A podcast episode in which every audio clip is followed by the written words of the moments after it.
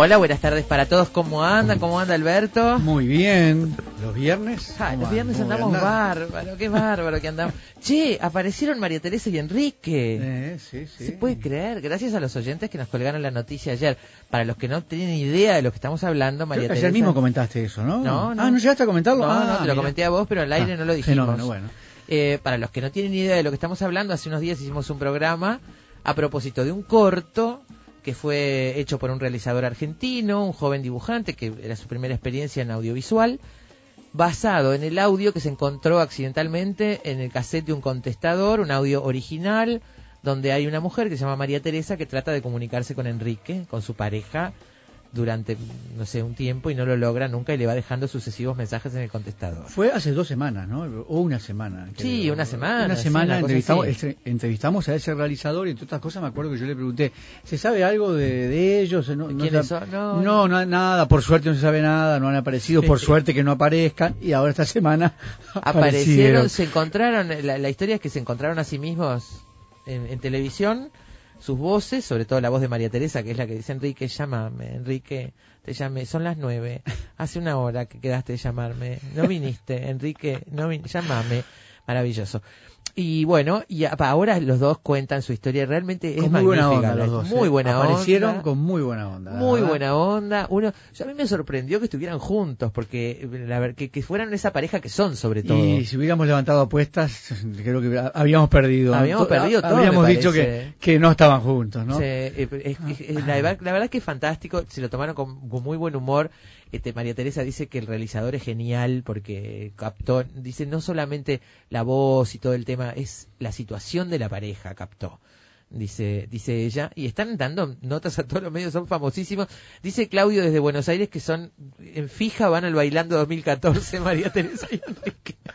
Traten de verlo, son- dura siete minutos, ¿eh? se llama Ni una sola palabra de amor, lo buscan eh, en internet, aparece, aparece enseguida en este Sí, momento. y es ahora aparece mucho más. Claro, es lo que está siempre ahí. Mírenlo porque vale la, vale la pena. ¿eh? Ahí está Pablito Baute en Cabina de Control, ¿cómo estás Pablo? Me alegro mucho, anda bien. Carolina Mola y Gabriela Yuich en producción. Gaby además nos asiste al aire. Y acá estamos Daina Rodríguez y Alberto Galo. Bienvenidos ¿eh? a Efecto Mariposa. Este viernes, lindísimo para escuchar radio. Es un avión. Es un pájaro. Es una mariposa que viene a decirte al oído que a fin de cuentas todos podemos volar. Apaga el cigarro y ajustate el cinturón. Estás despegando en efecto mariposa.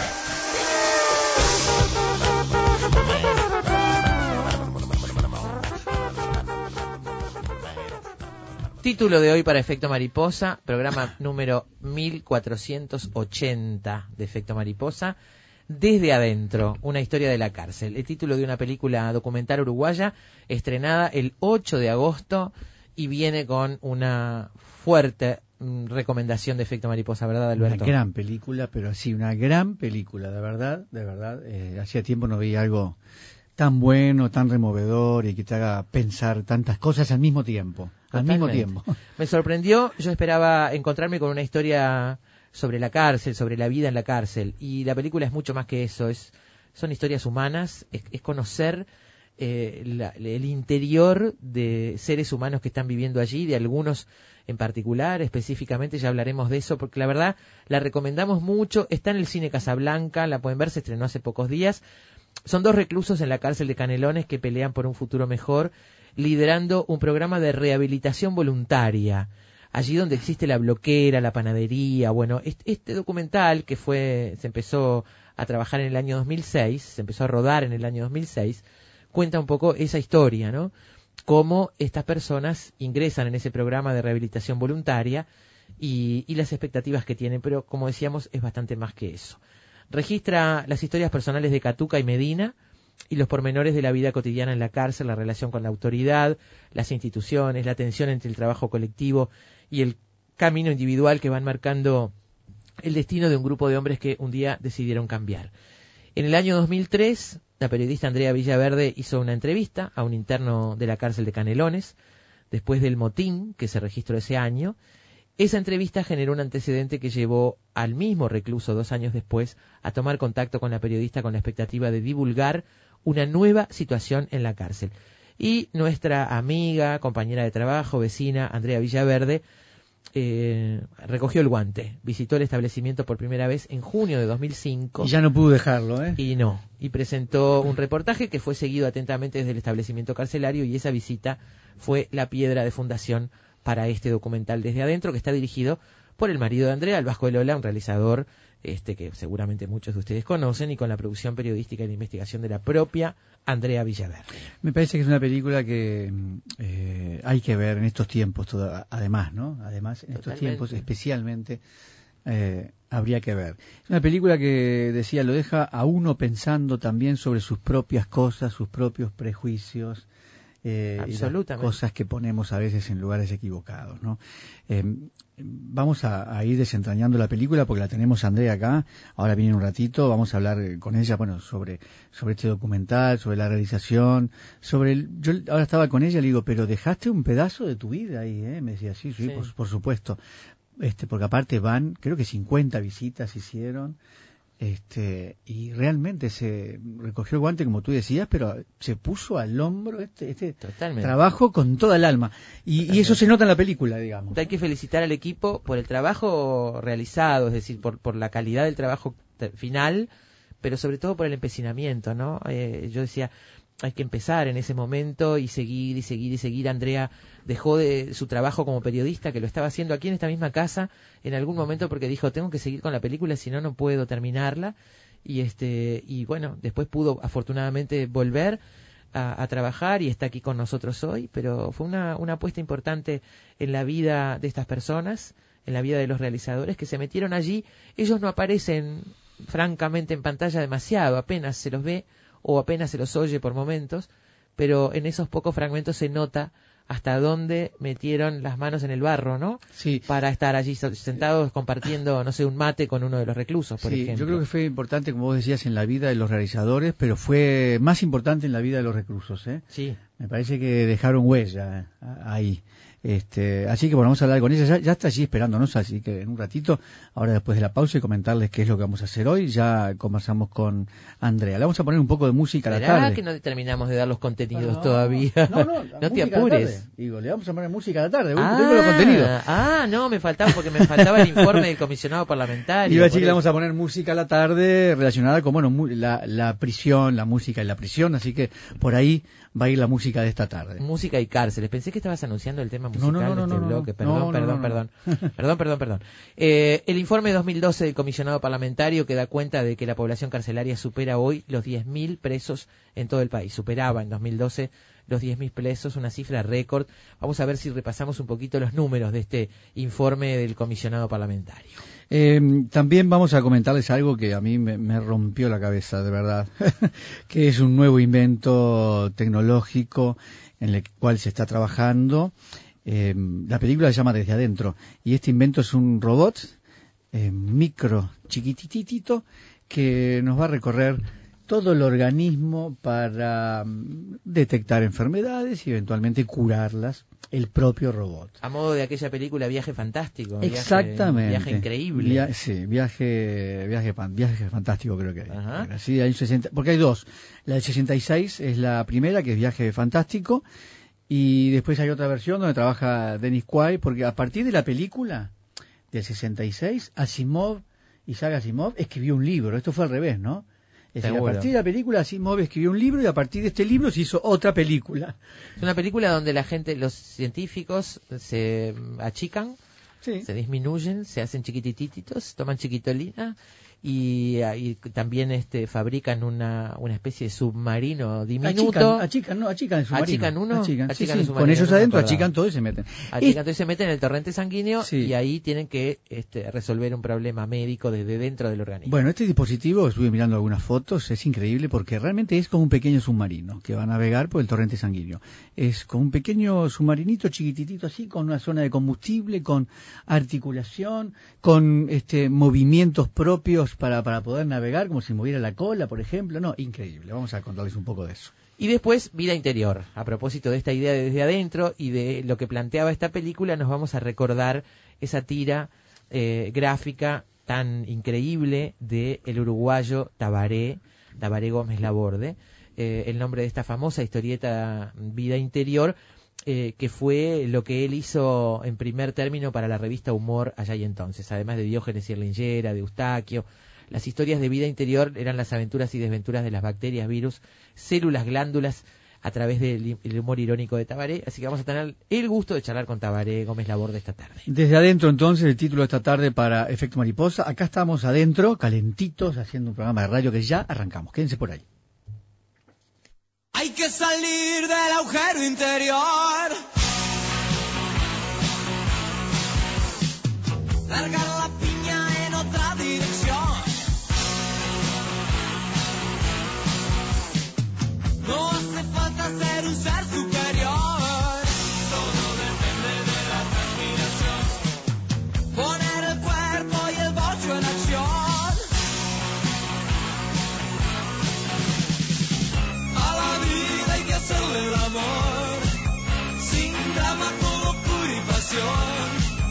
Jugar con la imaginación. Sin tener que pedir perdón.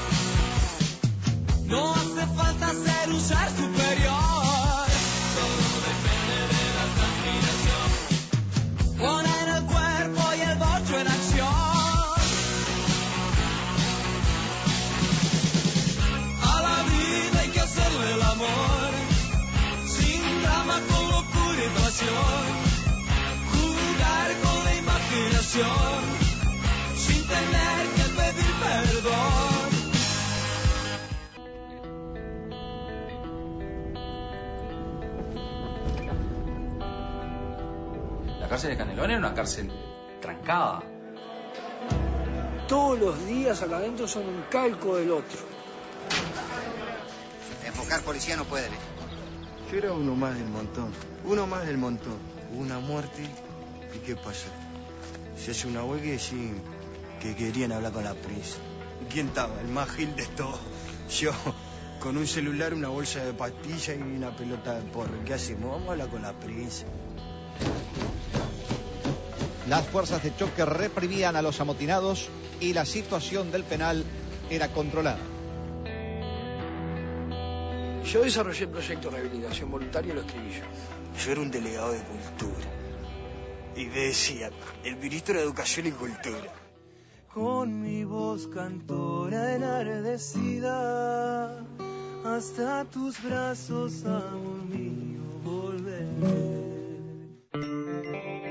Nunca pensé en encontrar la mujer ideal estando preso. Así que tuvo tantos años sin una mujer, ahora agarró una. Lo está matando la cajeta.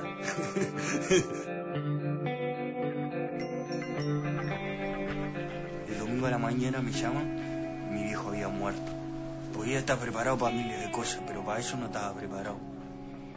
Pienso que en ningún orden de la vida es bueno que uno llegue y cambie totalmente. Lo que veo, el tipo no- nos quiere sacar del camino. Y llegamos a la conclusión de que el sistema no quiere cambios de ningún tipo. Requisa, requisa, requisa, requisa, requisa, requisa.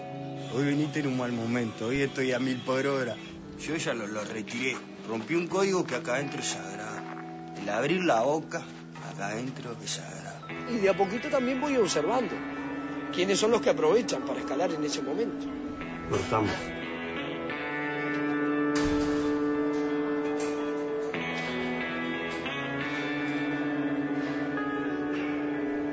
Repasando el audio del tráiler de Desde Adentro, estábamos aquí con Andrea evocando fragmentos de la película.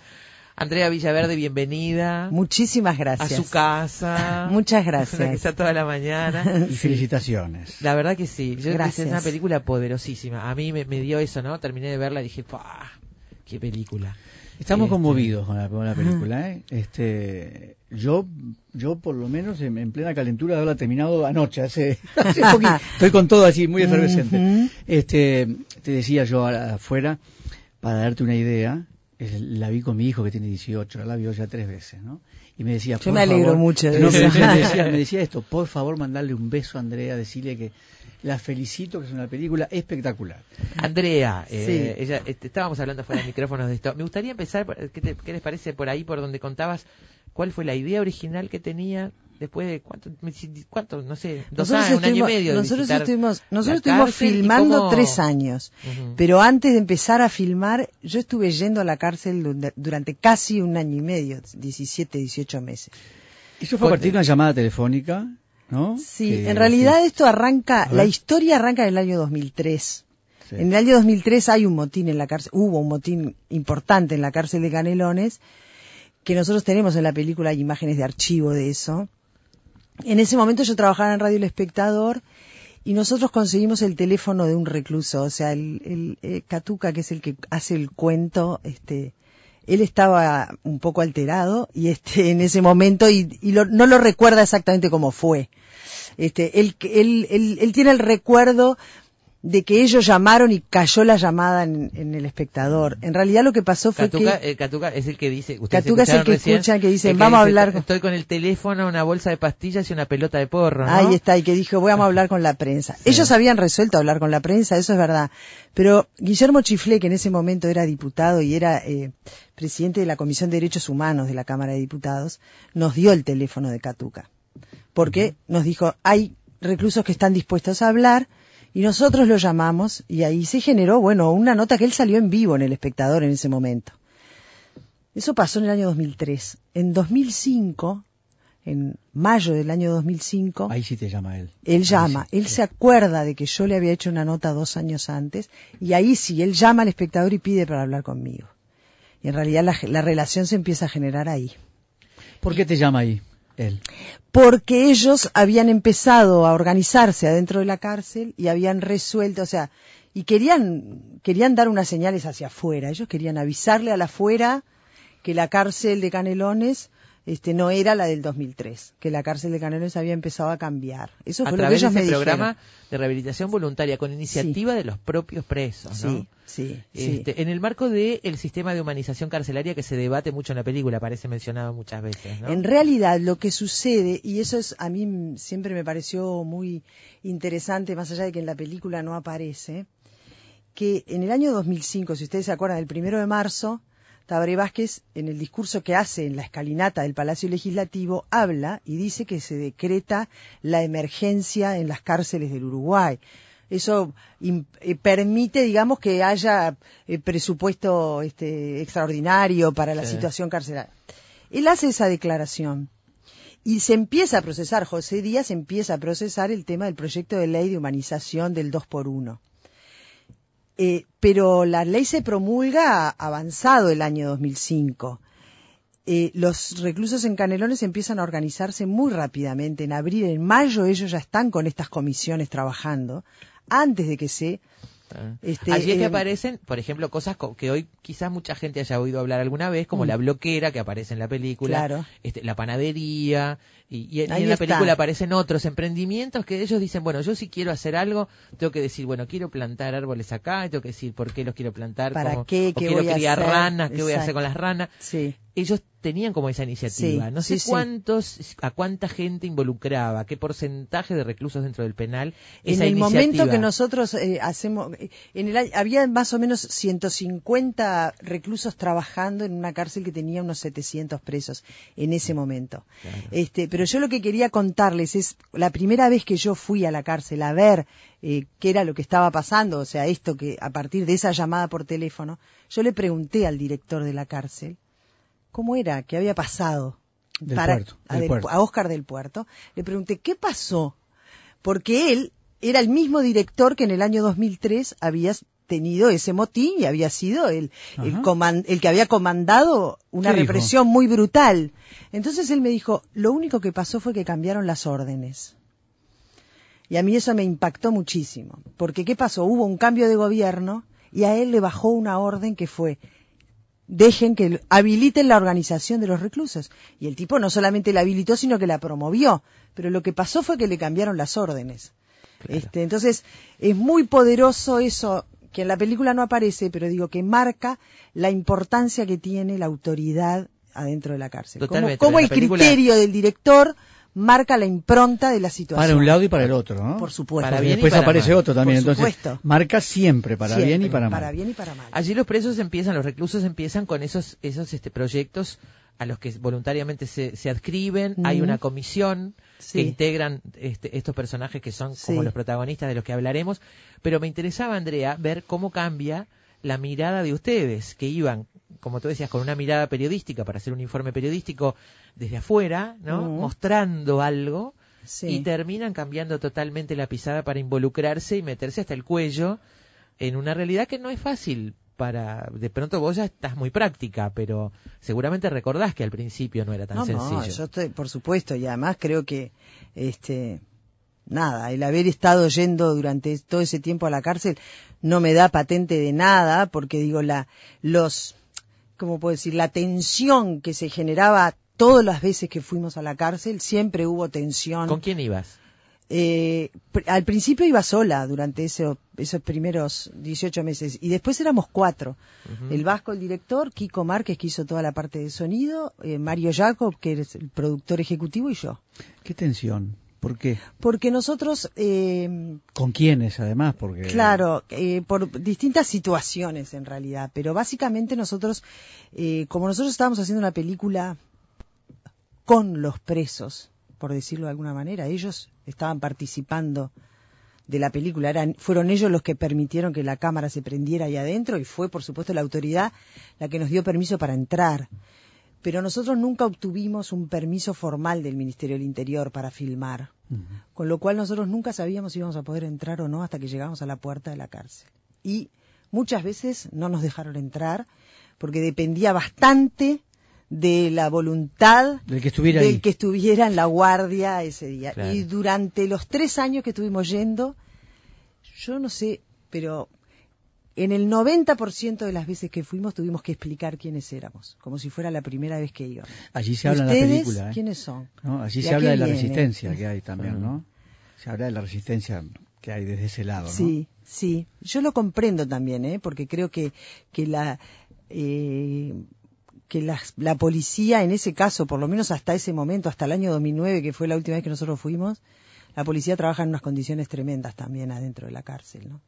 O sea, este, son odiados por, son de pronto 30 personas que son odiadas por 850 que, Claro. que, que digamos que, que están que tienen su propia organización interna y que tienen sus reglas de convivencia y esas 30 personas que están ahí son el enemigo, son la encarnación del enemigo, no participan de esa organización que hay, pero deben convivir con ella porque Claro. están metidos ahí adentro. Entonces, te la regalo. Sí, yo creo Es que esa- bravísimo. me parece que ese, y la película creo que lo deja en evidencia, es el mejor mérito de, de aquel director de cárcel, ¿no? En algún momento uno de los reclusos dice, eh, piensa como uno de nosotros, digamos, ¿no? Este, no se pone del otro lado, sino que trata de pensar como uno de los presos, lo cual se dice fácil. Claro. Pero hay- esa, esa imagen de 30 odiados por 800 es una imagen fuerte, porque en definitiva es- esas, esas son las reglas de juego y hay además códigos muy fuertes este, del, del ámbito carcelario que un programa de rehabilitación empieza a romper o empieza a mostrar alternativas. Al código de yo este, acá tengo mi poder, yo soy chorro, Mm. este, y robé tal cosa y tal otra y maté a este y hice lo otro, y entonces tengo mi poder. Mm.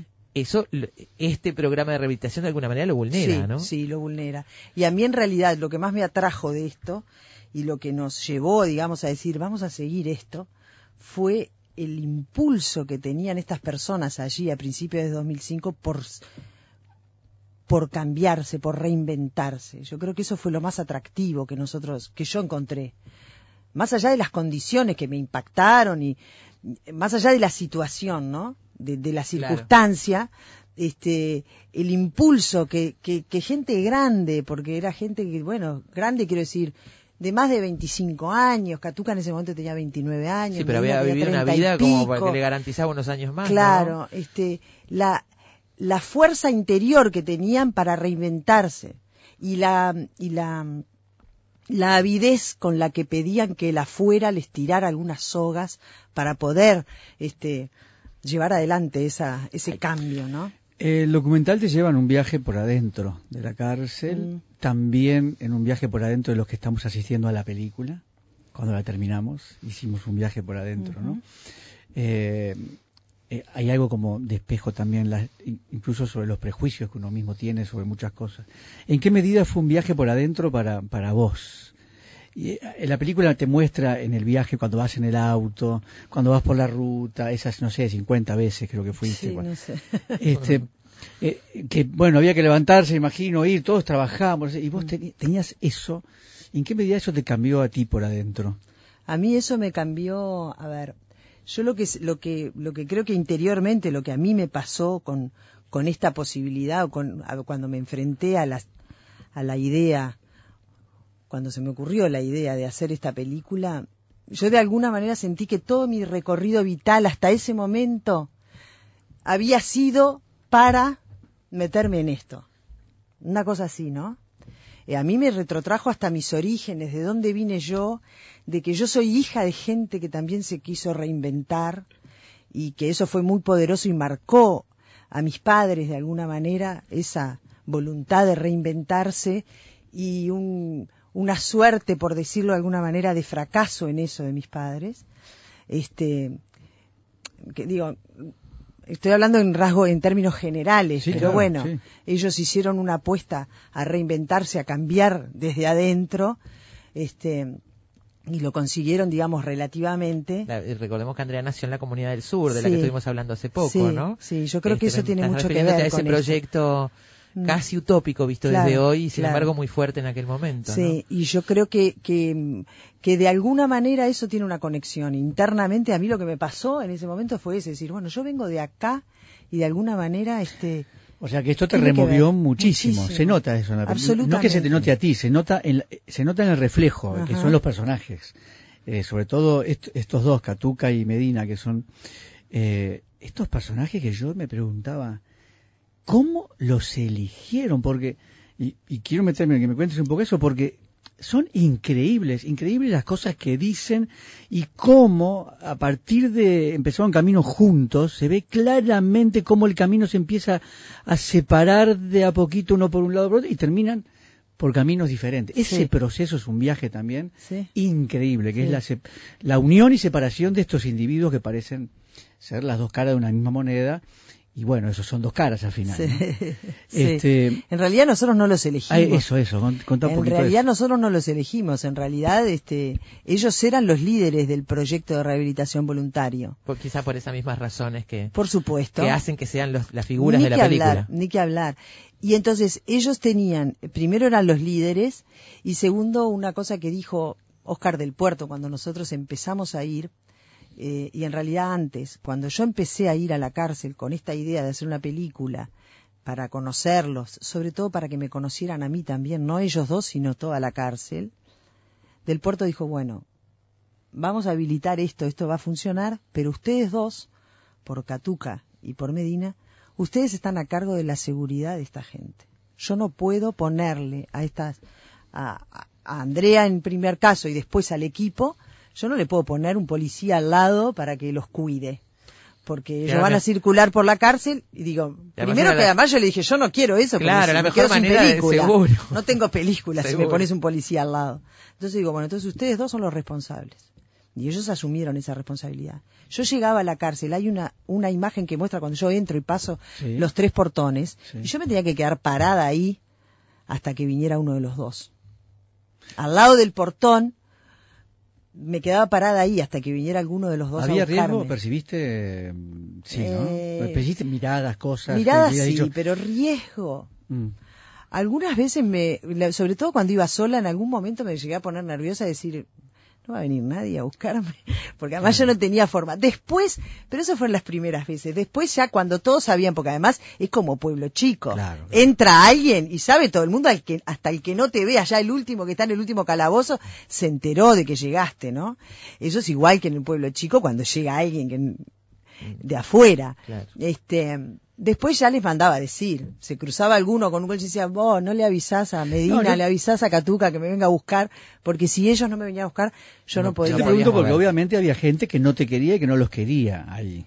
este, algunos policías, me imagino, algunos presos también. Sí. Allá hay un preso que dice, estuve en cárceles de Perú, de Bolivia, no sé dónde. Uno dice, ay, mamita, qué cárceles horribles, para terminar diciendo, esta de Canelones es la peor de todas. Pero ¿por qué es la peor de todas? No porque sea la cárcel más hacinada, ni la, ni la que tiene claro. mejor, peor infraestructura, ni la que tratan pe- peor a los presos. Al contrario, para él era la peor cárcel de todas porque era una cárcel donde los códigos de la, de la, de la De la prisión cárcel, claro. estaban rotos. Estaban rotos. Sí. Eso es increíble, Sí, ¿no? sí, no le sirve el sistema de, donde hay gente que se quiere rehabilitar, donde se vio. Sí. ¿no? Esa gente que no los quería, ¿cómo, Esa cómo gente se- aguantaba. aguantaba bien? Se los Yo quiero decir una cosa, que hay una persona que es este Richard Fernández, que es Catuca, Mm.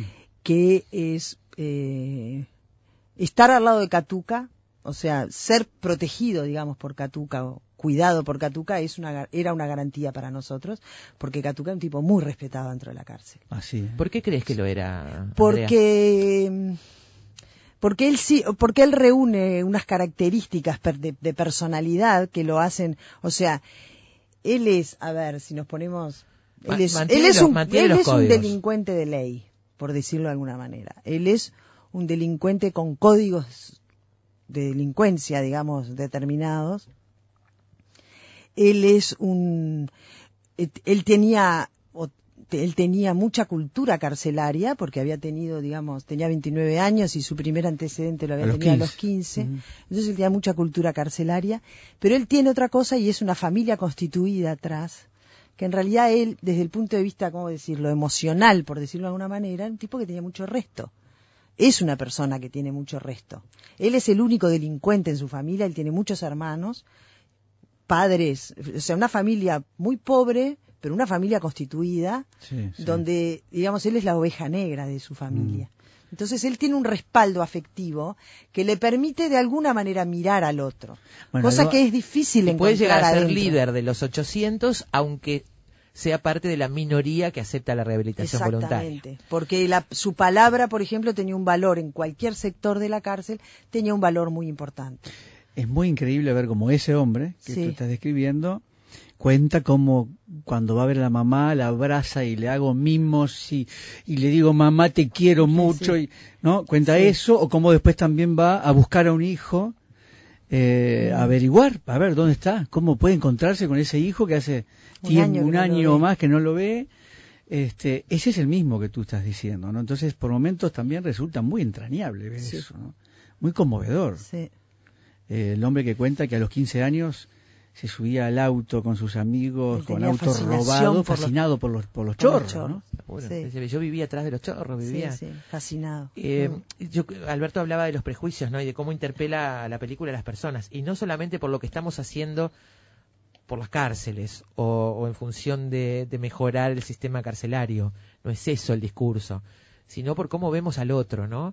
Esa cosa de que un tipo que está diciendo yo soy chorro Mm. y con fulano somos amigos porque afanábamos juntos y qué sé yo, y la Mm. droga, y eh, este, a la vez está hablando de cómo extraña a su madre y está formando parte de un grupo donde no solo él extraña a su madre, sino que todos la- las extrañan y quieren tenerlas cerca y hacen una murga para, para, Para el Día de la Madre. regalarles en el Día de la Madre. Este, me parece que eso nos interpela, nos pone en un lugar bastante incómodo. ¿Cómo funcionaron tus propios prejuicios, Andrea? En- digo, esta cosa de ir este, y tener miedo de entrar y de pronto verte como te vemos en la película en un momento en un rincón ahí tomando cuando la, la acción pasa por otro lado pero se te ve sentada en un rincón tomando mate con el catuca. Yo, eh, a ver, eh, yo, yo, yo fui con algunos prejuicios, yo, pero, pero, mm, eh, rápidamente, digamos, yo, lo- yo conseguí eh, establecer con ellos una relación de igual a igual. Yo, yo, yo fui a hacer un informe para el espectador, que fue el día que los conocí. A la vez siguiente yo fui un día de visita común. Este, esa fue la segunda vez que yo fui a la cárcel, que, que creo que fue la, la peor vez, porque yo nunca había pasado por la inspección, lo que implica pasar para la revista que te hacen para, para pasar a la visita. Eso este, realmente es una cosa muy, Desagradable. muy desagradable, te pone en una situación bastante el cacheo el cacheo y el la cacheo, el sacarte toda la ropa, el, el, además, este, Por supuesto que toda la cola y las policías y todo, evidentemente yo era nueva, este, nadie sabía a quién iba a ver y este, entonces este, una cosa como de un desprecio que la verdad que Mm. fue bastante duro eso. Este, pero digo, yo, eh, eh, yo fui a la cárcel diciendo, bueno, miren, este, yo soy esto que ustedes ven ahora, yo voy, acá, voy a venir acá con la, yo me acuerdo que les dije una cosa así como el corazón en la mano, les dije, yo estoy acá con el corazón en la mano, porque me pareció que era una forma de decirles, bueno, miren que yo no este, nada, vengo con mi verdad, yo soy esto y yo les voy a mostrar siempre lo que yo soy, espero lo mismo de ustedes. Y fue como una cosa que se abrió eh, rápidamente eso, rápidamente pudimos como entendernos. Y yo en realidad lo único que a mí me costó bastante trabajo durante ese primer año fue no transgredir las normas, las reglas, porque lo que sí Las reglas sucedía- de los reclusos. las reglas de ellos, porque lo que sí sucedía era, por ejemplo, llamamos por teléfono, hablamos por teléfono, bueno, te paso, no, yo con ustedes no voy a hablar nunca por celular, nunca les voy a atender un celular y nunca los voy a llamar a un celular.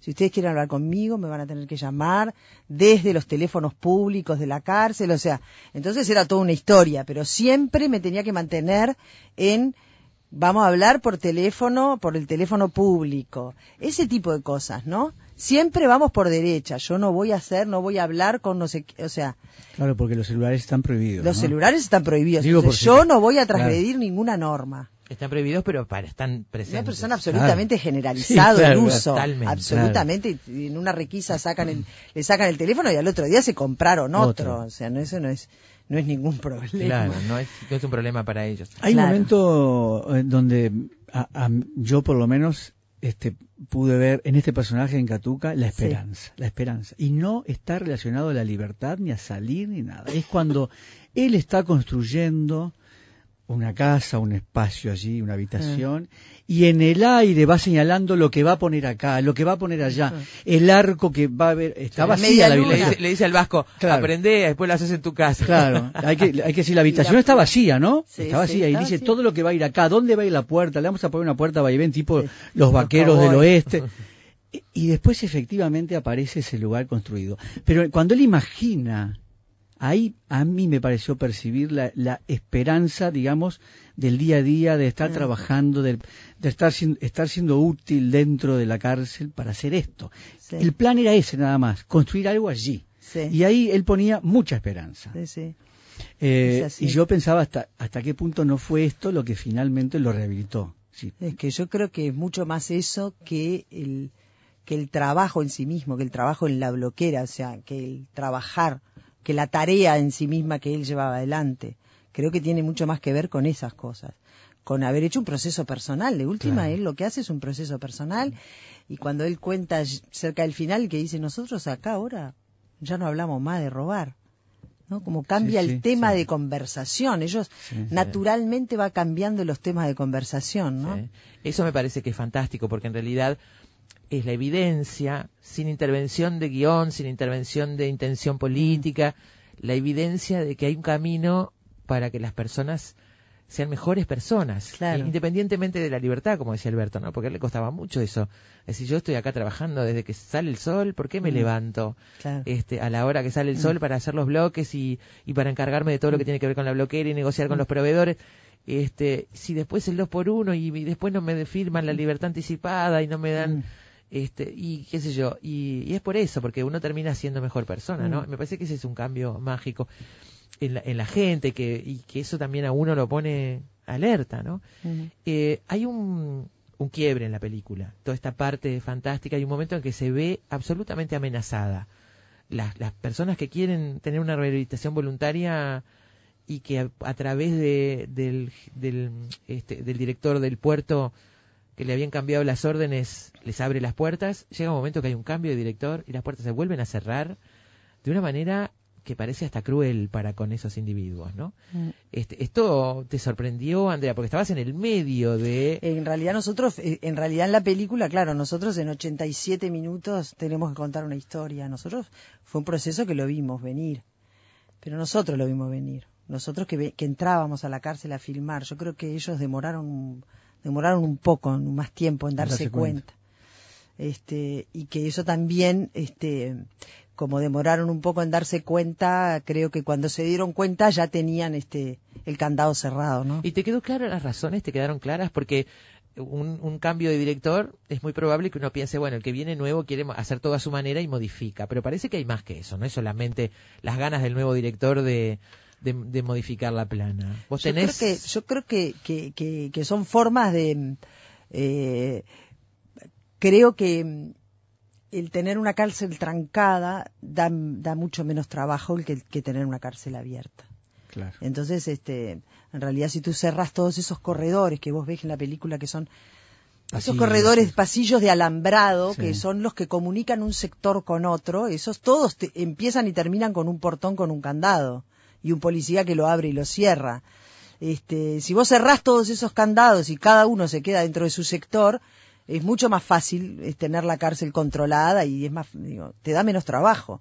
Entonces, bueno, si estás, si tú estás recluido en el módulo, si tenés a alguien que está preso en el módulo, que tiene que caminar, en realidad todos los días salía y se caminaba una cuadra y media por esos corredores para ir a la quinta, bueno, ahora quedó en el módulo y ese no se abre más el candado y bueno, la quinta, si hay alguno de la barraca que tiene, que está al lado de la quinta, que la siga, pero la sigue mientras y es eso lo que empieza, claro, claro. es eso lo que Se empieza. pierde a lo colectivo, se pierde la es eso lo que iniciativa. empieza a suceder. Claro. Y también este, creo que hay un tema de eso que vos decís, lo colectivo.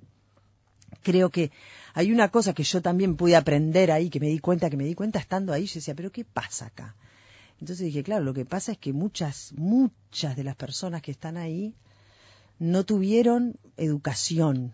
Y cuando digo educación me refiero a, bueno, al- a la escuela, pero también, digamos, a, a un entorno familiar que les enseñara algunas reglas básicas de, de convivencia o de comportamiento, ¿no?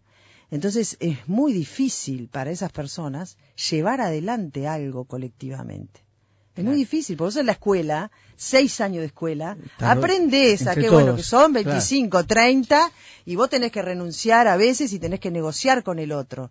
Ellos no, no, lo, no lo llevan consigo, eso Claro. lo tienen que aprender intelectualmente y es muy difícil. Es muy difícil. Y además Entonces- es un material humano muy sensible. Yo pensaba, cualquier modificación, vos sos director de una cárcel, yo no sé nada, no sé lo que haría, Mm. pero suponete que me tocara hacer algo. Yo lo primero que tendría conciencia es que cualquier modificación puede generar un problema que yo no, no puedo medir, no soy capaz de medir en primera instancia, ¿no? Porque es un material sensible, están Claro. encerrados todo el tiempo, están lejos de su familia, han vivido en el delito, Mm. eh, conviven permanentemente con el delito.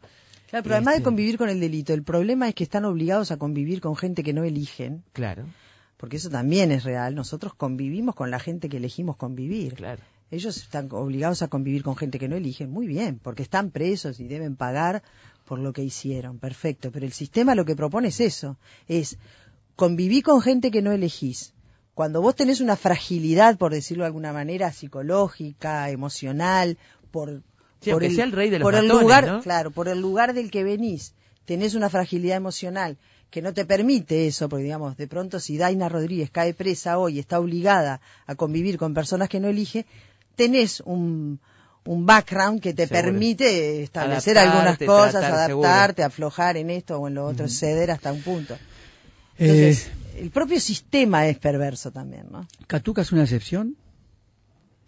Mm, bueno, eh, eh, Oh. yo te diría que es, es, este, no sé si es una excepción. Digo, yo quiero pensar que hay muchos, hay muchos catucas ahí en la vuelta y yo creo que yo me encontré con unos cuantos. Simplemente catuca lo podemos Sí, podemos termina protagonizando una película Bueno, y tiene un perfil, tiene una claro cosa, tiene un perfil muy particular. Pero digo yo creo que hay muchos. Y creo que también eh, digamos en nosotros en Canelones ahí nos encontramos con otros personajes que podríamos haberlos seguido también quiero decir Claro, que claro. también No tuvieron era el único, ahí está. no era el único había otras historias ricas pero bueno también uno tenía había que elegir Aparecen algunos ahí lateralmente, aparecen. Hay algunos Sí. comentarios muy inteligentes Claro, o muy sí. oportunos de personas que no son Catuca o Medina Sí, sí, Sí, sí, sí, sí. hay, hay, hay varias cosas más. Desde adentro es un, un- yo pe- pensé que era un viaje por adentro de la cárcel y es un viaje por adentro de las personas en realidad de estos que de sí, estos personajes este y como decíamos al principio de vos misma imagino Sí. también no ahí se nota que en esa película dejaron el alma ¿eh? No nos queda Mm. tiempo. Yo quiero apuntar nada más que me parece que hay que destacar también la factura técnica de la película. Eh, leyendo, les recomiendo a todos la crítica que hace Guillermo de Alencar Pinto. Yo decía, Andrea, la dejé para leerla después de ver la película porque no quería Para contaminarme. no eh, predisponerte. Seguro, para no predisponerme. Y la verdad es que firmo lo que escribió prácticamente todo y sin prácticamente. Y él hace observaciones muy inteligentes sobre la factura técnica, sobre la elección. Bueno, primero el sonido, pero la elección de las tomas, de, de cómo poner, de cómo juegan un papel las rejas, el alambrado, de cómo juegan este, los perfiles. Me parece que es muy, es muy interesante eso también en la Sí, película. hay una cosa que yo no me había dado cuenta nu- nunca hasta que leí también, no la de Guillermo, pero otra de los de las reseñas de la película y que es este que la cámara es, es siempre cámara en mano este y que hay una hay una cosa que yo no, no había percibido pero bueno porque yo no sé nada del lenguaje cinematográfico en realidad y es que la cámara siempre está a la altura de las personas Sí. y que eso hace que, que vos este como que la cámara siempre está baja, no sé, como a la altura, si el tipo está sentado, la cámara nunca está por encima Claro, de él, sí. siempre está por debajo de él, ¿no? Sí. Este, Eso también es un elemento importante. que eso es parte no del leí- lenguaje que, me parece a mí también. Una vez que lo leí dije, Ah. pa, qué interesante que es esto. Y, eh, por supuesto que nunca lo, ni lo hablamos con el vasco eso, o sea, no tenían, yo era algo que para mí no. Andrea, eh, ¿hay un camino, descubriste un camino que querés seguir explorando? No, No. no, no. No Yo me creo- refiero a la cárcel, me refiero al audiovisual, a la realización. eh, yo creo que esto tuvo que ver con tantas cosas, esto que decíamos de lo del proceso Personal. eh, personal, que a mí me implicó, digo, yo dejé de trabajar en la radio, yo me dediqué, estuve ocho años metida solamente en esto. Este, tuvo que ver también con nosotros, el Vasco y yo somos pareja hace muchos años, y esto también tuvo que ver mucho con nosotros, como con el- eh, nuestro vínculo personal. Yo este, creo que no eso que, que, que decía Alberto, o sea, nos jugamos mucho y yo quedé como, Agotada. sí, no sé, no, no sé si agotada, pero emocionalmente ya puse mucho ahí, yo qué sé.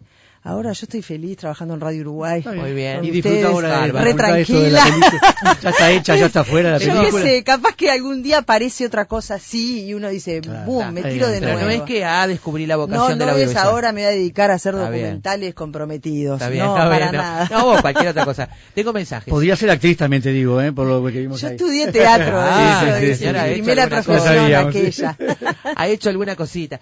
Eh, Mercedes de Mercedes Bien. pregunta, ¿cuándo se estrena desde adentro en Mercedes? Y Cristina dice, Cristina Zurdo, felicitaciones para Andrea, ojalá pudiéramos verla acá en Colonia, si no tendré que hacerme una escapada a la capital. Ah. Pregunto, ¿hay un- una Hay una, propuesta hay de una- recorrido? sí, hay, eh, nosotros, la película tiene un, un periodo ahora que está en el cine Casablanca y que ese nosotros esperamos que sea lo más largo posible. este, que depende de que el público vaya a verla. Depende, ¿eh? por supuesto, de que el público vaya a verla. Este, cuando termine eso, eh, nosotros este, tenemos previsto y la idea nuestra es que llegue a todo el país. O sea, hay Ya este, las ganas de, de distribuirla por Muy todos Bueno, lados. y te manda un tirón de orejas Mercedes de Mercedes. Dice Bueno, que te, escucha todas las mañanas con Ovaldía. Bueno, muchas que- gracias, Mercedes, bien. ¿Para que después falta el tirón Ah. de oreja? Ah. Dice que la, la repetidora de la radio de Mercedes es la... Ah, no, nada. no, vos, cualquier otra cosa. Tengo mensajes. Podría ser actriz también, te digo, ¿eh? por lo que vimos Yo ahí. estudié teatro, Ah, eso sí, sí, sí, primera profesión Sabíamos, sí. aquella. ha hecho alguna cosita. Eh, Mercedes de Mercedes Bien. pregunta, ¿cuándo se estrena desde adentro en Mercedes? Y Cristina dice, Cristina Zurdo, felicitaciones para Andrea, ojalá pudiéramos verla acá en Colonia, si no tendré que hacerme una escapada a la capital. Ah. Pregunto, ¿hay un- una Hay una, propuesta hay de una- recorrido? sí, hay, eh, nosotros, la película tiene un, un periodo ahora que está en el cine Casablanca y que ese, nosotros esperamos que sea lo más largo posible. este, que depende de que el público vaya a verla. Depende, ¿eh? por supuesto, de que el público vaya a verla. Este, cuando termine eso, eh, nosotros este, tenemos previsto y la idea nuestra es que llegue a todo el país. O sea, hay Ya este, las ganas de, de distribuirla por todos. Bueno, lados. y te manda un tirón de orejas Mercedes de Mercedes. Dice Bueno, que te, las un escucha abrazo. todas las mañanas con Ovaldía. Bueno, muchas que- gracias, Mercedes, bien. ¿Para que después falta el tirón Ah. de oreja? Ah. Dice que la, la repetidora de la radio de Mercedes es la... 92.1 y no la 72.1. Bueno, entonces, Mercedes, disculpanos, pero está mal en nuestro guion. Bueno. Nosotros tenemos un guion impreso que dice Decía 72, Dice, disculpa. todos los días dicen 72. Bueno, lo vamos a 92. arreglar. Prometo que para el lunes lo corregimos. Andrea, muchas gracias por venir a- acá, por caminar unos metros y No, venir hasta acá, hasta, hasta Efecto Mariposa, pero gracias a vos y a todo el equipo por hacernos pensar un poco con esta película. ¿eh? Bueno, muchísimas gracias a ustedes, este, bueno, por este ratito compartido. gracias. Un abrazo al Vasco. Bueno, Nos ¿cómo vemos no? en los pasillos, Villita. Sí. Desde adentro el título de esta tarde para Efecto Mariposa, esta película documental de la cual ya hablamos largo y tendido con Andrea eh, y que recomendamos eh, especialmente, está ahí en el cine Casablanca, no se la pierdan, vale la pena ver esta película. Vamos a poner un poco de música a la tarde porque la música y la prisión siempre estuvieron de alguna forma eh, relacionadas, no solo porque los grandes letristas de todos los tiempos pusieron sus ojos en la cárcel como una de las grandes fuentes de inspiración, un espacio catalizador y multiplicador de todos los sentimientos de los que puede hacer gala el ser humano, sino también y sobre todo porque muchos de ellos, grandes artistas, compositores e intérpretes, pasaron parte de su vida también, o capítulos de su vida, entre rejas. La temática carcelaria en la música, como en el cine, es prácticamente un género que cuenta con sus incondicionales y que no se agota. Todos los estilos, aunque siempre el rock y el blues como padres del idilio cárcel música, pasando por el flamenco, el hip hop, los boleros, el tango, el punk, el reggaetón, pusieron su música al servicio de la expresión de un espacio, en este caso frío y aislado, donde nada es posible expresar, contándonos a su manera cuáles son los sentimientos, los miedos, las alegrías, las causas y las penas de un ser humano que pasa todos los días y todas las noches de una larga temporada privado de la libertad.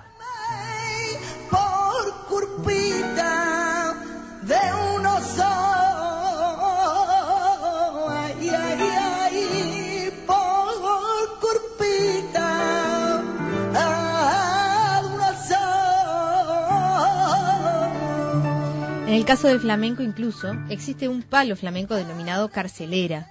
Es un cante con copla de cuatro versos octosílabos que se considera una forma de la toná, que dedicó sus letras a temas como la cárcel y los condenados a ella. Por ser una toná y porque tener una guitarra en tu propia celda va en contra de todas las medidas de seguridad de la prisión, la carcelera se convirtió en un género flamenco que se canta sin guitarra.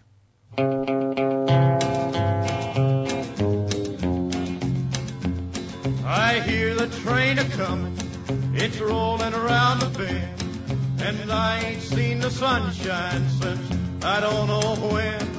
I'm stuck in Folsom Prison, and time keeps dragging on.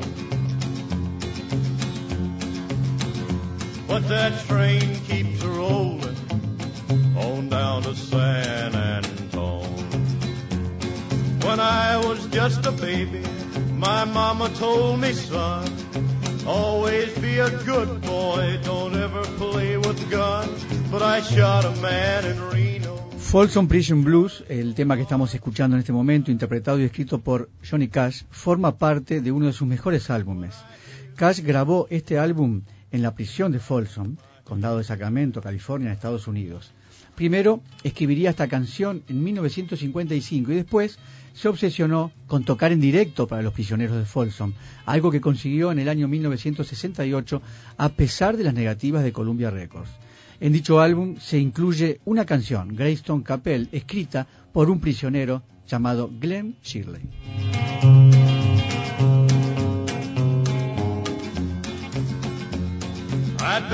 Rich folks in a fancy dining car.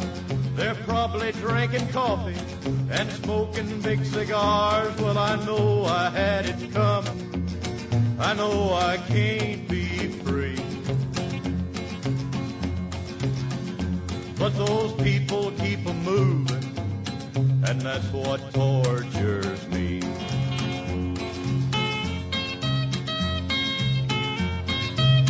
La cárcel de Sing Sing, escrita por el maestro dominicano Bienvenido Brains e interpretada aquí por dos grupos madrileños, Los Coronas y Arizona Baby, es un clásico para numerosos artistas latinos.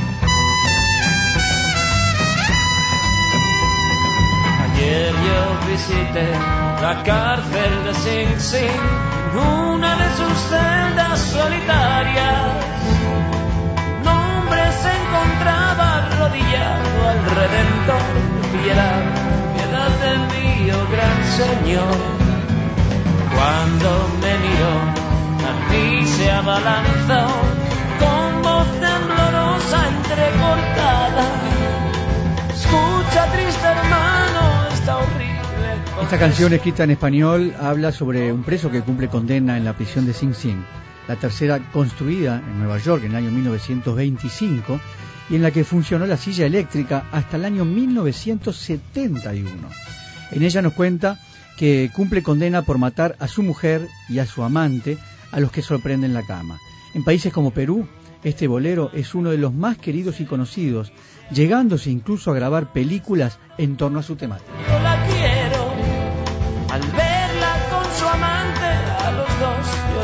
Por culpa de esa infame moriré.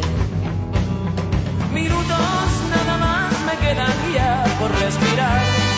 La silla lista está, la cámara también. Y a mi pobre viejita desesperada está.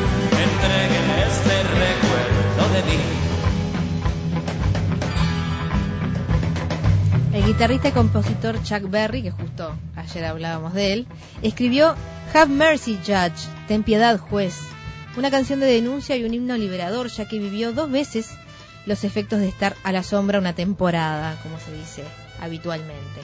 La primera vez fueron cinco años de prisión por contratar a una menor apache en un club de su propiedad, el famoso Bandstand. Y la segunda ocasión, poco después de tocar para el presidente de los Estados Unidos, John Carter, eh, por evasión de impuestos. En esta última ocasión solo estuvo cuatro meses, ya que dedicó más de mil horas a servicios a la comunidad que saldó dando conciertos. La letra de la canción habla de un chico que en libertad provisional se vuelve a meter en problemas y va camino al juzgado.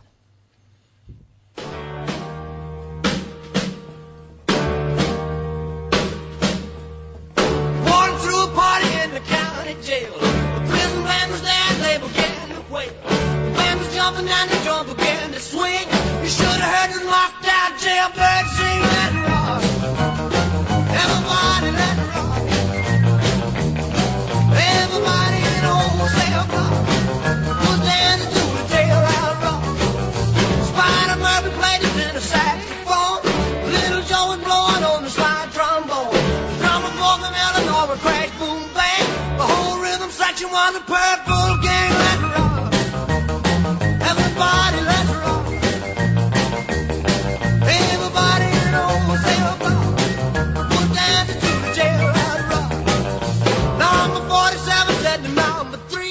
Jailhouse Rock, el rock de la cárcel que estamos escuchando, interpretado por el rey Elvis Presley, seguido de otros cientos de intérpretes en cientos de lenguas, pero escrito entre Jerry Leiber, la letra, y Mike Stoller, la música, fue un tema que llegó a lo más alto. Tanto gustó que se llegó a grabar una película protagonizada por Elvis sobre un chico que ingresa en prisión tras una pelea en un bar y que gracias a su compañero de celda aprende a tocar la guitarra.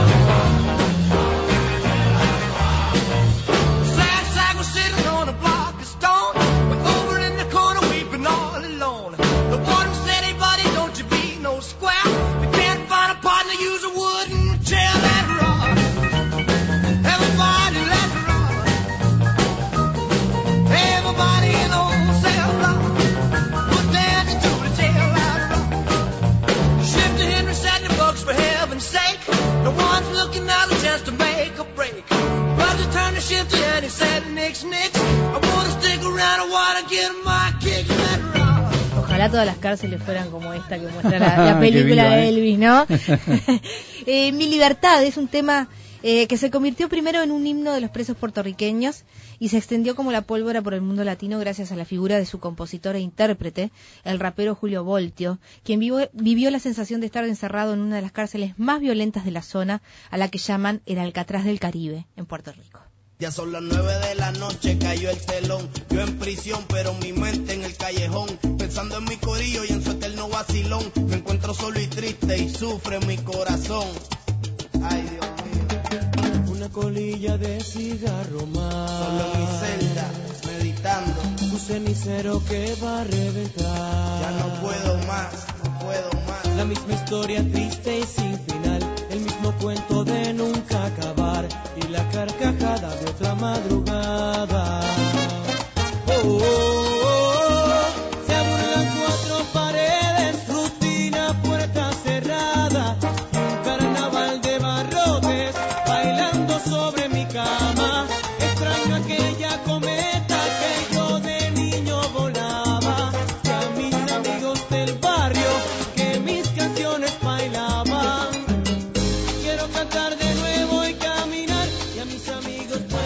Documental del concierto que dio en directo a los presos de esta cárcel y que se llamó El Vivo desde el Oso Blanco, estuvo, según dicen, a punto de convertirse en un motín bajo la lluvia.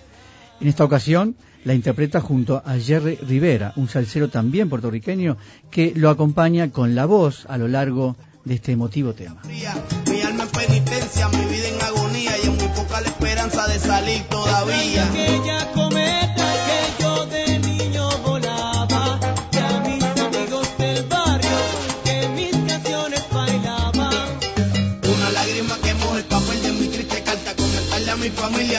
Que me hace falta. A pesar de todo sigo con mi frente alta. Soy un simple ser humano que la sociedad descarta.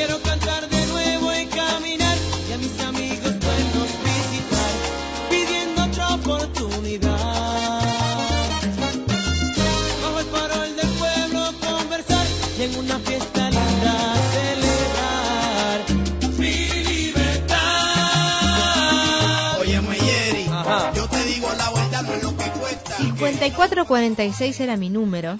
Es el título del tema reggae que hace referencia al número de identificación de preso que portó su autor, el músico jamaicano Frederick Toots Hibbert, impulsor y creador del trío The Maitals. Get your.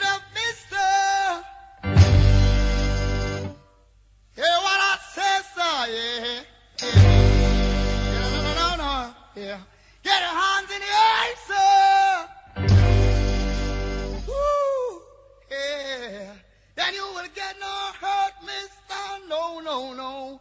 I said, yeah.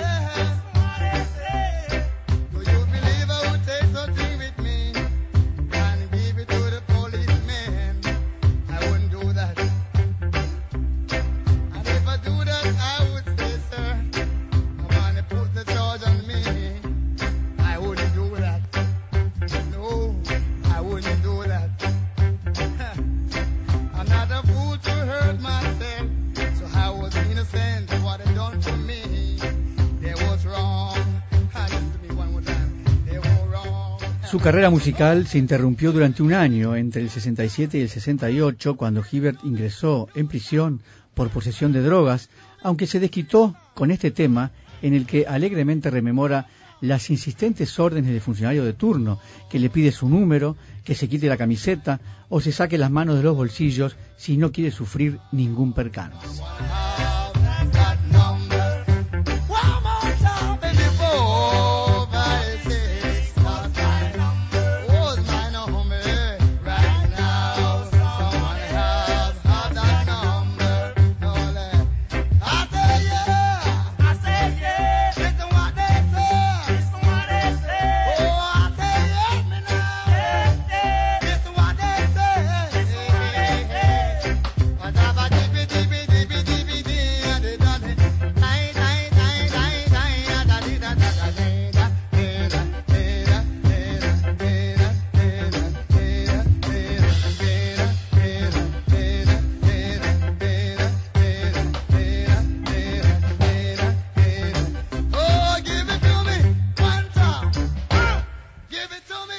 In the, in the Jailhouse perdón, es uno de los temas del multifacético artista Tom Waits, quien no solo ha escrito sobre la cárcel, sino que también en su faceta de actor interpretó a uno de los tres presos que protagonizan la obra maestra de Jim Jarmusch bajo el peso de la ley. El cantante californiano, de todas formas, sí fue arrestado de verdad en 1997, cuando en una cafetería de Los Ángeles intentó detener a dos hombres que querían robar a unos clientes y que finalmente resultaron ser policías, un hecho que terminaría denunciando él mismo y por el que fue indemnizado con 7.500 dólares.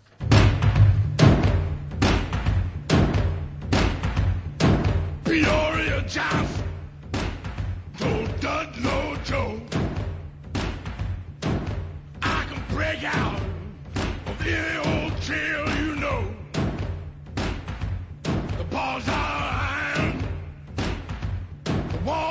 All I need, man, is an old fishbone.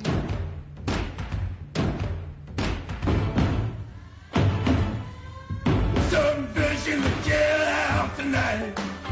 Some fish in the jailhouse tonight. Some fish in the jailhouse tonight. All right. Oh, yeah. There's some fish in the jailhouse tonight. Oh, boy. There's some fish in the jailhouse. Fish in the jailhouse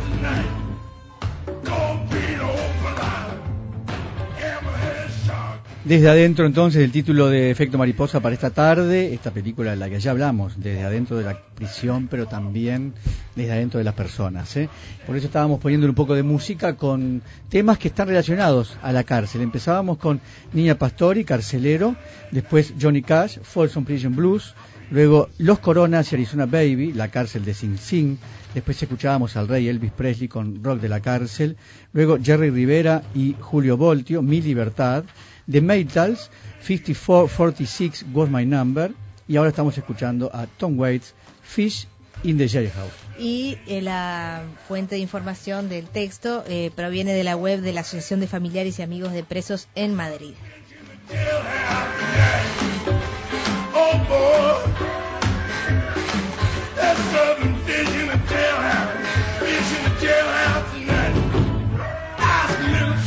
Jackson or the 44 kid.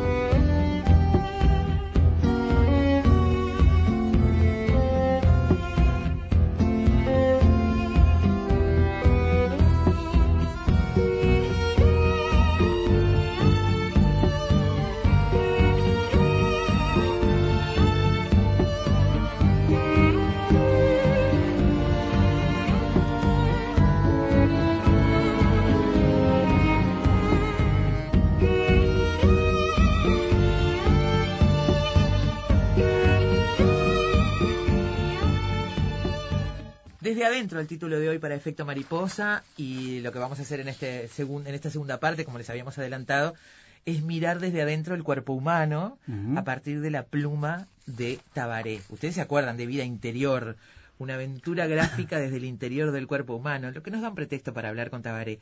Vida Interior es el nombre de esta famosa historieta del dibujante uruguayo Tabaré, en la que se contaban las aventuras y desventuras de bacterias, virus, células, glándulas, siempre a través de, de ese humor irónico que tiene Tabaré. Y vamos a charlar, un gusto, un placer conversar con Tabaré Gómez Laborde, cosa que no mucha gente sabe. Ujú, Ese Tabaré, nombre completo. ¿no? Tabaré, bienvenido a Efecto Mariposa. Muchísimas gracias por acompañarnos. ¿eh? Muchas gracias che, por llamar. ¿Cuánto hace que estás dibujando Tabaré desde que aprendiste a caminar?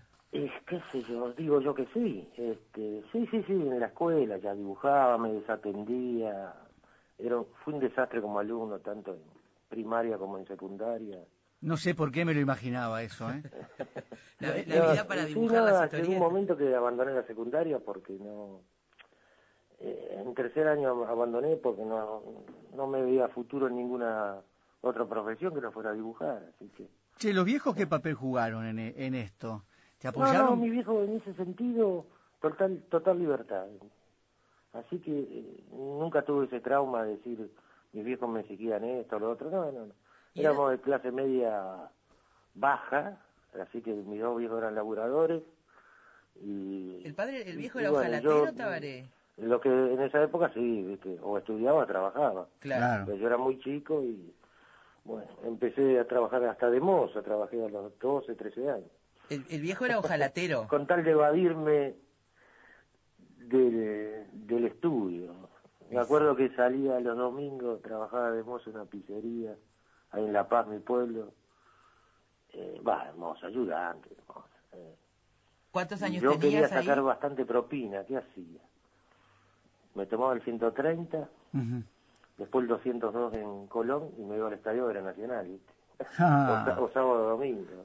Bueno, eso Esa está era bueno. mi meta, ¿viste? Sacar propina para poder ir a la cancha. ¿Es cierto que, que también aspirabas a ser jugador de fútbol? Sí, pero eh, pero hubo un, un mutuo acuerdo con el fútbol. Eh, el fútbol uruguayo me dejó a mí y aparte está agradecido. Seguro. no había, no Una forma. separación mutua, no hubo conflicto ahí. Tabaré, no, lo- estar en las inferiores, pero no, no, no pasa nada. Tabaré, en los años 70, al otro lado del charco, Sí. buscando, no sé, me imagino, tratar de vivir del dibujo. ¿Ya era Sí, esa yo- la idea? Sí, yo viajé tres veces a Buenos Aires buscando eso, eh, porque yo trabajé muchos años en agencias de publicidad. Eh, bueno, eh, eh, uno de los primeros dibujos los publi- me los publicó Rodríguez Tabeira, me acuerdo del diario El País. Ah. Sí, eh, trabajé cuatro años en Imperio Propaganda y después tres años en Amarele, publicidad, pero bueno, siete años tuve en agencia de publicidad. Empecé a trabajar a los 16 años, pero eh, la publicidad no era lo mío, lo, lo mío era dibujar historietas. ¿Y cuándo arrancó Bueno, esa parte? Arranqué de ahí. ¿Cuándo arrancó la, la, la, la historia con dibujar historietas? Con, con vivir de dibujar historietas. Y empezó allá en empezó en las revis- primeras revistas que se hicieron en Uruguay que lo hacía Pancho, Néstor, Blanquito, que eran dibujantes, grandes dibujantes de esa época, que hacían una revista llamada La Balota, después problemas eh, con los gobiernos que había en ese momento, se llamó La Chacota, o sea, la cosa era cambiarle de nombre, Claro. pero seguir saliendo. Como el dedo y guambia después. Eh, Ahí está, ¿viste? Seguro. ahí está. Tabaré, Y- pero este, en algún momento se te ocurrió que tenías que cruzar el charco. Eran momentos difíciles políticamente y tenías sí. expectativas de lo que podía pasar allí en Y Argentina. con Aquiles Fabregat estábamos en una lista negra aparte, ¿viste? Que, que nos prohibían publicar. Entonces, eh, la gente de La Balota, toda esa gente, hizo una página acá en, una- en un diario que llamaba Noticias y hacían la página de humor con todos los dibujantes uruguayos. Y bueno, entre ellos estaba yo. Y bueno, ahí empecé a publicar en Buenos Aires, en el diario Noticias. Eh, Que después tuvo un problemita, le pusieron una, un pequeño explosivo, ¿viste? en la época, bueno, estaba, me acuerdo que publicaba Michelini, Gilmar Michelini.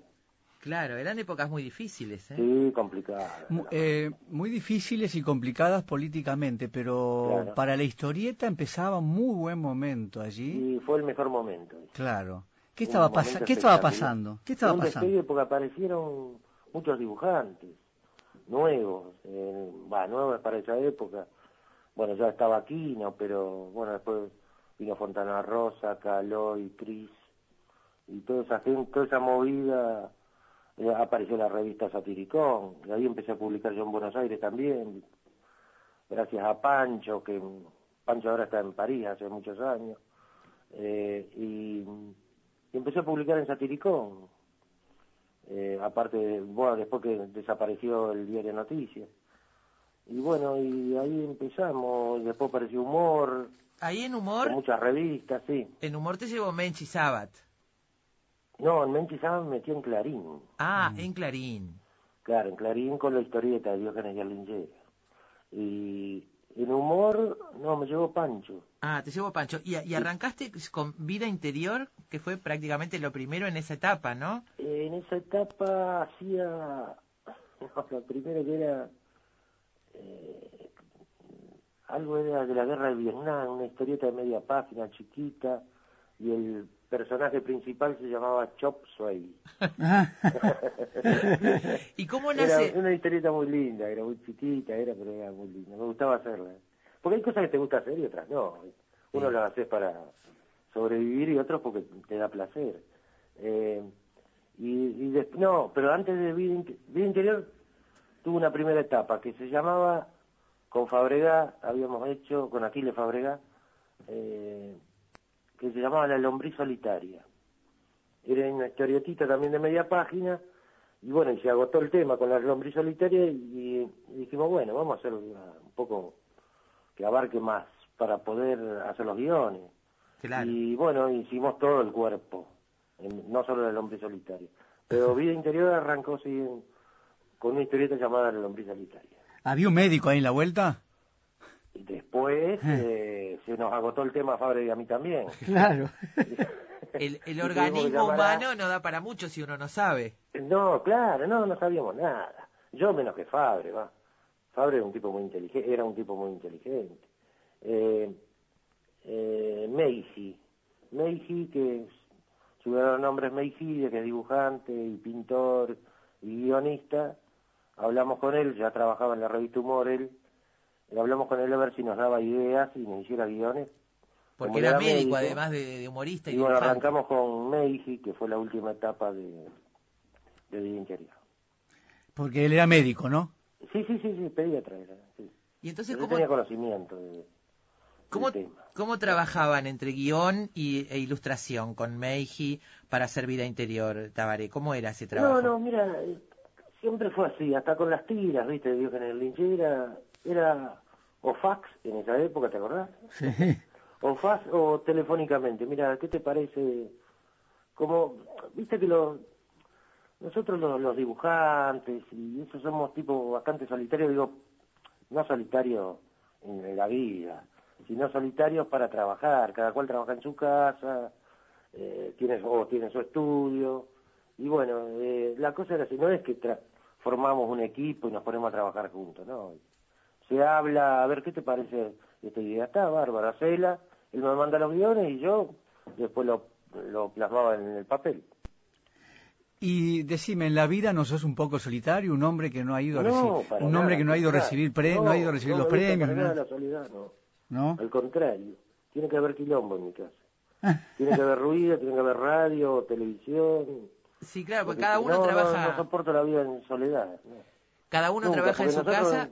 Va, desde chico en, fam- en familia, cuando yo vivía en La Paz, eh, era estar siempre con la familia. No, no. Yo te preguntaba sobre todo porque por ahí había leído que has recibido algunos premios muy importantes, ¿no? Por ejemplo, Lolita Rubial, acá, eh, Sí, ahí, ahí sí. en Minas, y, Sí, y, que no fui, qué mal que estuvo. y no te gusta mucho, no te gusta mucho. No, para nada, no, ni estar en... Mira, en televisión me han llamado 20 veces, no voy jamás. Mesa redonda tampoco. Eh, no, no, no, no, no, me- yo hago lo que... Por algo me dedico a la, a la gráfica. Si no estaría en televisión, qué sé yo. Claro. No sé, no sé haciendo qué, pero... eh, pero no, no, no. Por algo me largué a la gráfica porque me gusta, me gusta eso, no me gusta expresarme por medio de la palabra, cosa que lo estoy haciendo ahora y, y me siento bastante nervioso. No, tranquilo que está todo bien. Tabaré, yo te, vos decías, cada uno trabaja en su casa, ¿no? Y este, pero seguramente muchos de tus colegas trabajan encerrados y no quieren que nadie nos moleste. No es No, tu no, caso, te gusta trabajar en la cocina. Me, me molesta eso, eso sí me molestaría, ¿viste? Estar solo y encerrado. ¿Te gusta trabajar en la mesa de la cocina? Es que, es que no podría hacer nada. Yo voy todos los días al boliche con mis amigos. Todas las noches al boliche. No, o sea, eso lo, lo, lo mamé desde chico, cuando mi viejo me llevaba al boliche, a la cancha de bocha que existía antes. ahí en La Paz, que se llamaba La Cuchilla, eh, ya nac- nací con el boliche en el alma. ¿Viste? La rueda de amigos, el vino, la baraja, el, el billar. Eso es imposible dejarlo. Y a Nacional tampoco, menos todavía. Ah. A ver, es, eh, es una de mis pasiones. Naciste con el boliche en el alma al punto que tuviste un, un boliche propio. Tuve, lo tuve. El- Es el, el, el boliche ese. El yo que- iba cuando era chico. Está bien, pero después le pusiste que no ni no. Que no ni no, sí. ¿Qué va antes de que no yo ni tuve no? 16 años, bastante, bastante, bastante. Pero ¿cuál es la palabra que va antes de que no ni no? ¿Cuál es la palabra? Seguro. Vamos arriba, que no ni no. No. Otra.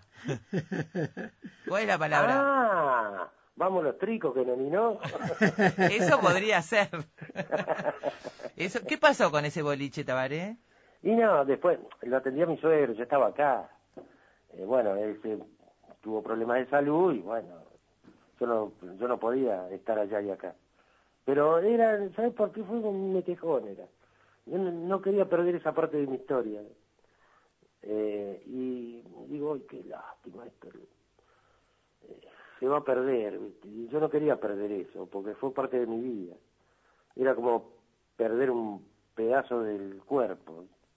Entonces, este, bueno, lo, se mantuvo lo que se pudo y después pasó a ser una, como todo, no un shopping, pero una fábrica de bulones. después de vendido. Viste que terminó mi metejón. Tabaré, eh, ¿cuántas, ¿cuántas historietas eh, has hecho en tu vida? ¿Se, se- tenés alguna idea? Ni día, ni día. Sé que tiras, las de Dios en la linchera, llevo más de 10.000. Más de 10.000. Sí, 36 años.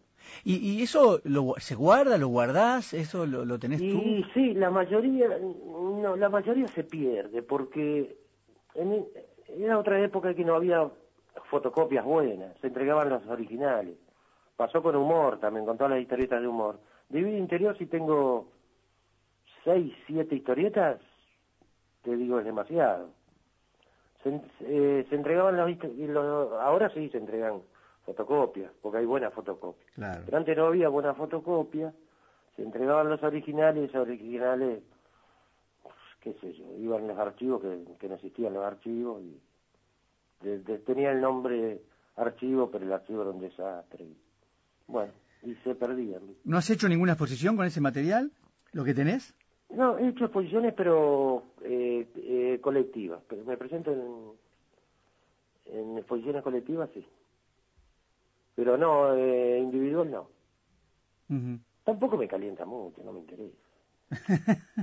No, mi vida pasa por otro lado. ¿viste? Para mí, para mí, este, eh, hacer dibujar historietas es un cable a tierra. Para mí es un juego, no es un trabajo. Qué es lindo. lo que me gusta hacer. Dibujar historietas, el fútbol y el boliche.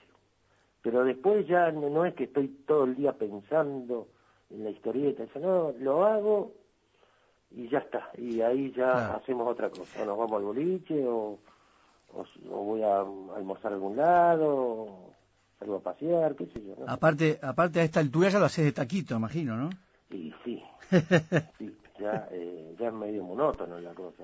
Claro, claro. No, no, me cansa hacer la, me tiene cansado hacer la, la historieta diaria, sí, porque aparte me quedé sin gui- guionista. Antes me floreaba porque tenía guionista. Se fallecieron los dos guionistas que, de, la, de Diógenes de Linchera, que eran Jorge Gimbur y Carlos Abrevaya. Casi nada, ¿eh? Casi nada, claro, es que tenía guionista porque había tanto, pero tanto trabajo antes. Muchas revistas había. ¿Y ahora cómo trabajás? y ahora soy yo mi propio guionista, va, de ahora, hace ya unos años. Eh, y el, para mí el más grande que tuvo fue Aquiles Fabregat. El Fabre, seguro. Eh, no, pero era como, dicen esos jugadores, viste, que juegan juntos, que no precisan ni, este, ni mirar si sabe dónde va, Claro. dónde va el pase. Bueno, igual. Con Fabre era... Mucha pérdida en los últimos años, ¿no? Bueno, Fabregat ya hace unos años, pero Sí. Fontana Rosa, Caloy, que, es, que, que fue una pérdida además este, tan sorpresiva, doloroso para ese mundo. pero digo, eh, pérdidas importantes, ¿cómo está ese mundo ahora? Los talentos Increíble, nuevos ¿eh? se pueden equiparar, hay talento que se puede equiparar a ¿Sabés lo que aquellos... pasa? Que no hay donde publicar tampoco. No, acá no quedó ni una sola revista de humor o de historieta. Ni una quedó, ¿eh? Así a nivel, eh, te digo, eh, comercial. eh, que A nivel masivo, va. Eh, quedó algunas, pero de esas muy chiquitas que se hace más, o sea, pulmón que otra cosa. Pero no hay, no hay historieta, no hay revista de historieta. O sea que no sé si hay, debe haber montones de tipos, pero no hay donde publicar, pasa en Uruguay esto también. Claro. El, el No hay- fenómeno, el fenómeno de la vinculación, como decía Alberto, del humor con lo político, ¿no? Eh, un momento terrible para lo político es bueno para el humor gráfico. El, el fenómeno de la revista Humor en Argentina y de y de Guambia en Uruguay. Este, Claro. una vez que la, la política empieza a ser más sana, eh, empieza a, a desaparecer un poco el público para y ese le humor, pasó ¿no? a, a humor, ¿no? De vender 300.000 ejemplares a desaparecer. Increíble. La comprábamos acá, vi- vivíamos Sí, era- esperando que llegara era- humor. Era la única revista que había, bah, de decir de resistencia, pero sí, era eso. Claro. La única revista que la gente la compraba por eso mismo, quería quería leer lo que ellos mismos querían decir, que no no no puede decirlo. Entonces se compraba la revista Humor para, para eso mismo, ¿no? Eh, Tabaré, leí por ahí, quiero, saber- quiero que me confirme si es cierto que en algún momento cuando tus hijas eran chicas, en esa costumbre de dibujar en el- cerca de la cocina, donde está, Ah, sí, donde sí, está la vida familiar. ¿es cierto que tus hijas metían lápiz también en los dibujos? ¿Y que te lo dejaban con los ojos extraviados? Sí, sí, eso pasaba, porque ella, como andaban acá cuando eran chiquitas, ¿viste? yo las dejaba, no había problema. Yo dibujaba cuando recién llegué de Uruguay, estaba en una pensión y dibujaba arriba de la mesita de luz, ¿viste? porque no tenía espacio, no había lugar. Era una habitación de 3x3, así que estaba con mi señora y mi hija, que era muy chiquita, tenía un año. Y bueno, pero es así. Eh, o sea, vos sabés que el uruguayo está acostumbrado a este tipo de cosas de, de lucharla y hacer lo que te gusta, sea, sea, sea como sea. Eso, eso da bien cuenta, demuestra bien que es la pasión de uno, ¿no? Que Claro, es capaz de sí, dibujar sí, en ese en ese cuadradito porque tiene que dibujar, porque tiene necesidad de hacerlo, aunque esté incómodo. Tenés necesidad, no solo económicamente, va, No, no, no, no, la necesidad de, de- de crear necesidad eso. de hacer lo que te gusta, y- sí, es verdad. eso. Tabaré, ¿y hoy cómo, cómo estás con respecto a tu trabajo? ¿Se, se vive bien de eso? ¿Estás tranquilo? Este, ¿Seguís publicando en No, Clarín? yo tranquilo estoy, viste, yo estando en Clarín estoy bien, estoy tranquilo. Va, estoy tranquilo, ahora con políticamente no está tranquila la cosa, viste, pero contra el grupo Clarín, pero no, no, no, no tengo problema. Estoy Pero- bien económicamente. ¿Se, se siente, ¿Se siente alguna presión, digo, no? ¿eh? ¿Sentís alguna presión política?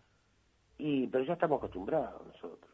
Nosotros, peor de lo que pasamos en humor, no lo vamos a pasar. Claro, es el trabajo. Ahí había de todo, tipo amenazas, este, telefónicas, cartas, ahí mismo en la redacción.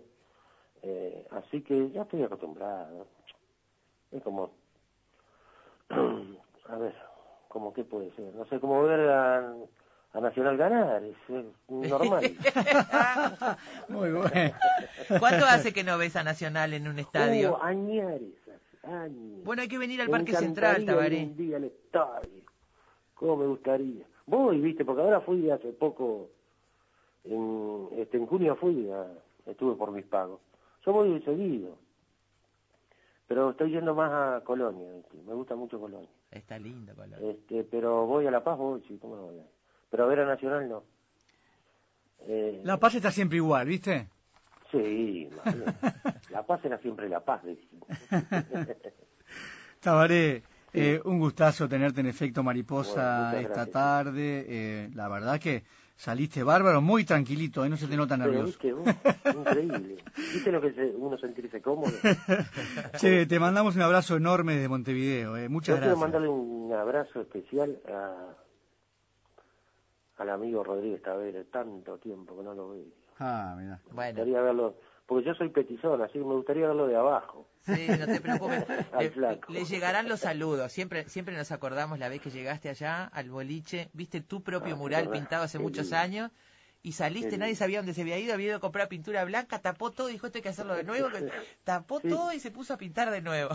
Sí, es verdad, tenés razón. Sí, sí, claro. Ya estaba hecho y después este, lo repetí. Hermoso ese mural, ¿eh? ¿Eh? Hermoso ese mural, eh, lo conozco también. Qué lindo, pero no quedó nada de eso, ¿no? No, no, no hay nada hoy, Tabaré. Nada, nada. Una pena, mira, daban ganas de llevarse los bloques de a uno para construirlo en otro lado, que pero... sí. ¿qué va a Aparte había dibujos de Sabat, de, de Kino, Había creo. una mafalda de Kino De divina. Mafalda, estaba Sabat. Qué bárbaro. Bueno, ¿qué va a hacer? ¿Qué vamos a hacer, Tabaré? No importa. Te mandamos un abrazo enorme, ¿eh? Yo, yo te agradezco por haberme llamado. Por favor. Gracias, gracias Muchas por estar en Efecto ¿eh? Mariposa. Chau, chau. Chau, chau, suerte.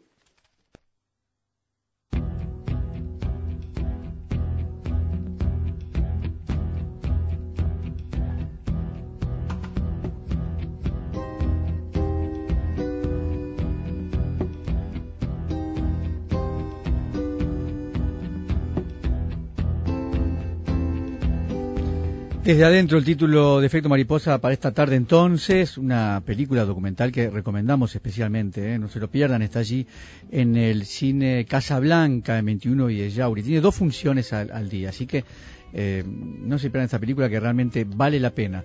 Gente querida, buen fin de semana, que pasen muy bien. No tomen, ¿eh? va a estar muy lindo para divertirse este fin de semana, pero no tomen, hay mil formas, hasta, no sé, alquilar auto, alquilar entre todos, que uno maneje, arréglense, pero no tomen, así se divierten mucho más. Gracias, ¿eh?